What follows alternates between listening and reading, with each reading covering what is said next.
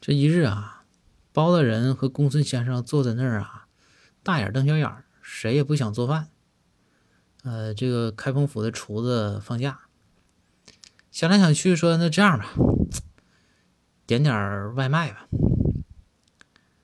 然后这个说点点啥呢？说咱也得节约，点点快餐。说公孙也说行，包大人呢，那说那行，那我点吧，公孙。于是包大人打开这手机 APP 就开始点，点了两份快餐。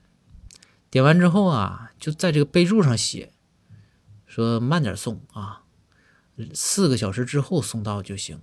然后送要是送早了的话呢，就给差评。这就订单就生成了，然后公孙就蒙圈了。公孙说：“大人，四个小时之后吃，这都几点了？”说：“那你快餐快餐嘛，注重的不就是个快吗？”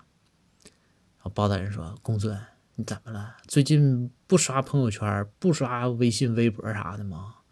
这网上都说了，快餐不健康，我让他送慢点儿。”